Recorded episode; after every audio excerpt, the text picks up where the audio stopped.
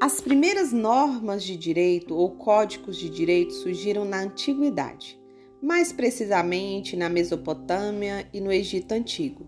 Embora a maioria dos historiadores atribuam a primeira codificação do direito ao Código de Hammurabi, rei que governou a Babilônia cerca de dois mil anos antes da era cristã. Em seus 280 artigos, reúne normas sobre diversos temas, como homicídios, lesões corporais, roubos, questões comerciais e civis e escravidão. Contudo, na vida em sociedade, estamos igualmente obrigados à observância de outras normas ou regras de procedimento, que não coincidem necessariamente com as regras jurídicas, embora estejam próximas desta, a saber, urbanidade, cortesia, gratidão, solidariedade. Em verdade, tais regras pertencem a outro campo que não o do direito Neste ponto, esbarramos em um dos dilemas mais difíceis da ciência jurídica, qual seja diferenciar o direito da moral, da ética e, mais precisamente, para nosso estudo, da ética profissional. Aqui não ambicionamos esgotar o assunto, ou mesmo dissecar todos os quadrantes desse dilema apresentando conceitos formais e definitivos dessas figuras, tarefas essas que cabem a filósofos e sociólogos, mas tão somente fixar para efeito de didática e práticas aos alunos do curso de administração as ideias básicas de tais institutos. Comecemos pelo direito e pela moral.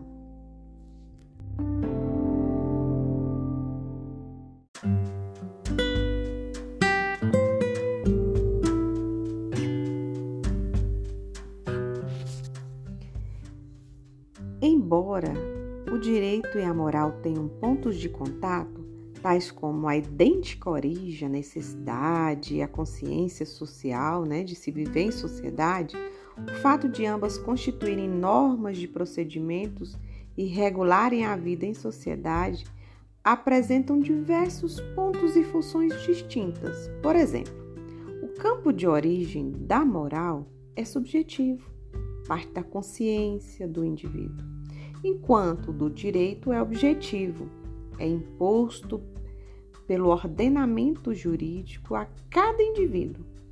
O direito é sancionador, tem poder de coagir o indivíduo a determinado ato. E a moral é volitiva, depende da vontade, do querer do sujeito.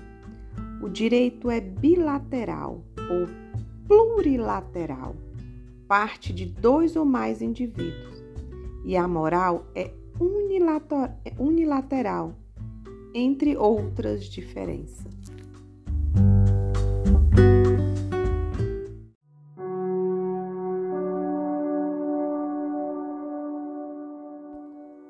Podemos nos valer da teoria do mínimo ético que consiste em dizer que o direito representaria apenas o um mínimo das normas morais necessárias ao convívio social.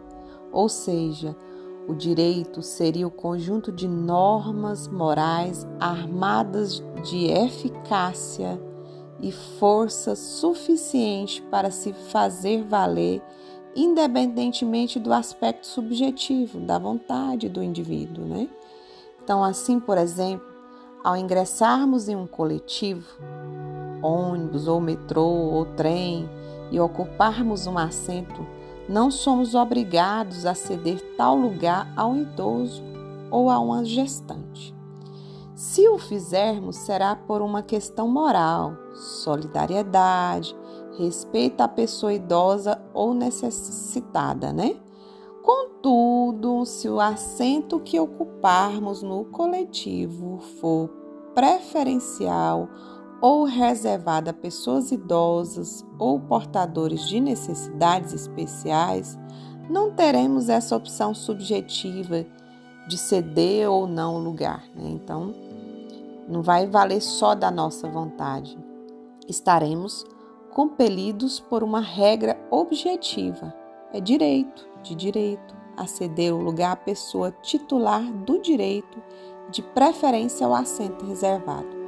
Observa-se, né, com esse exemplo, que nem sempre a regra moral coincide com a regra de direito, embora a regra de direito deverá ser, coincidente né, com a moral da sociedade.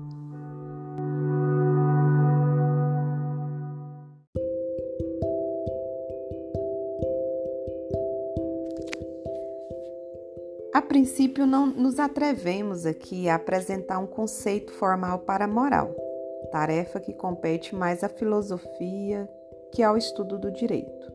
Porém, para efeitos didáticos, né, podemos definir a moral como conjunto de valores e regras subjetivas do indivíduo que norteiam suas atitudes em relação a si mesmo e aos demais sujeitos da coletividade em que vive.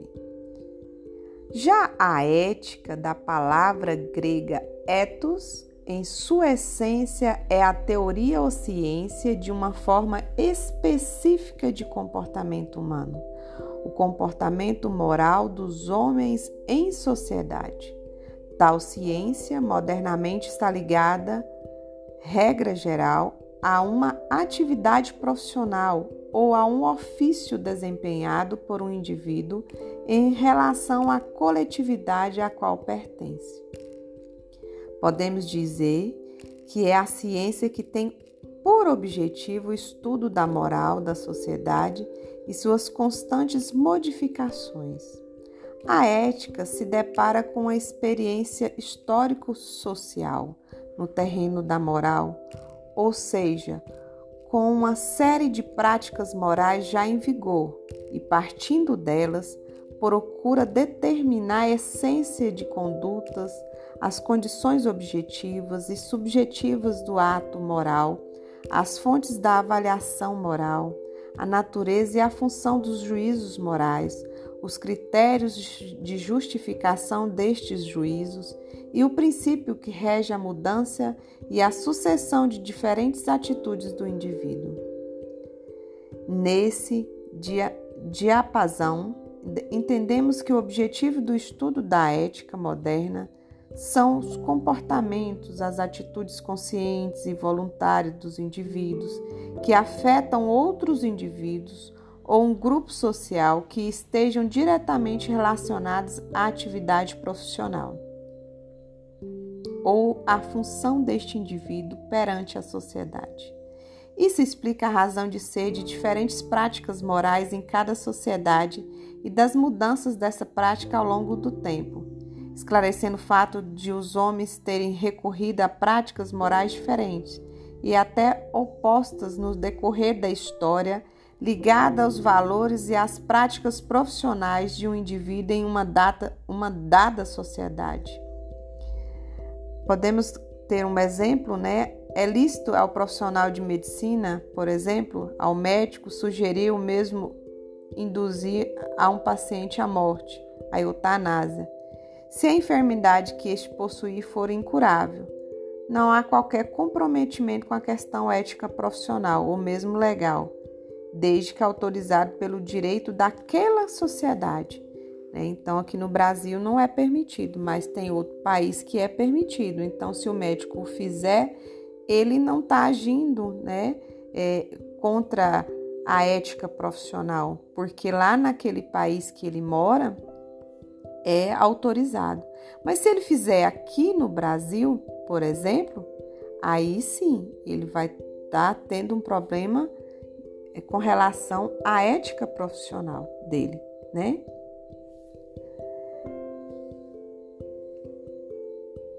E aqui no caso, ele pode entrar não só numa questão né, de contrária à ética profissional, além de tipificar uma conduta ilícita, né? Então, homicídio ou induzimento ao suicídio.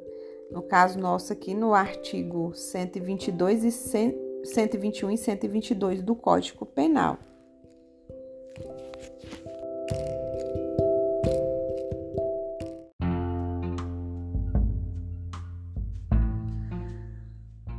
Para efeitos pedagógicos, podemos entender a ética profissional como conjunto de normas de comportamento e conduta de um indivíduo de determinado grupo interligados entre si por uma atividade ou função profissional, cujo descumprimento sujeito o infrator a uma sanção de sua categoria ou grupo profissional ou social.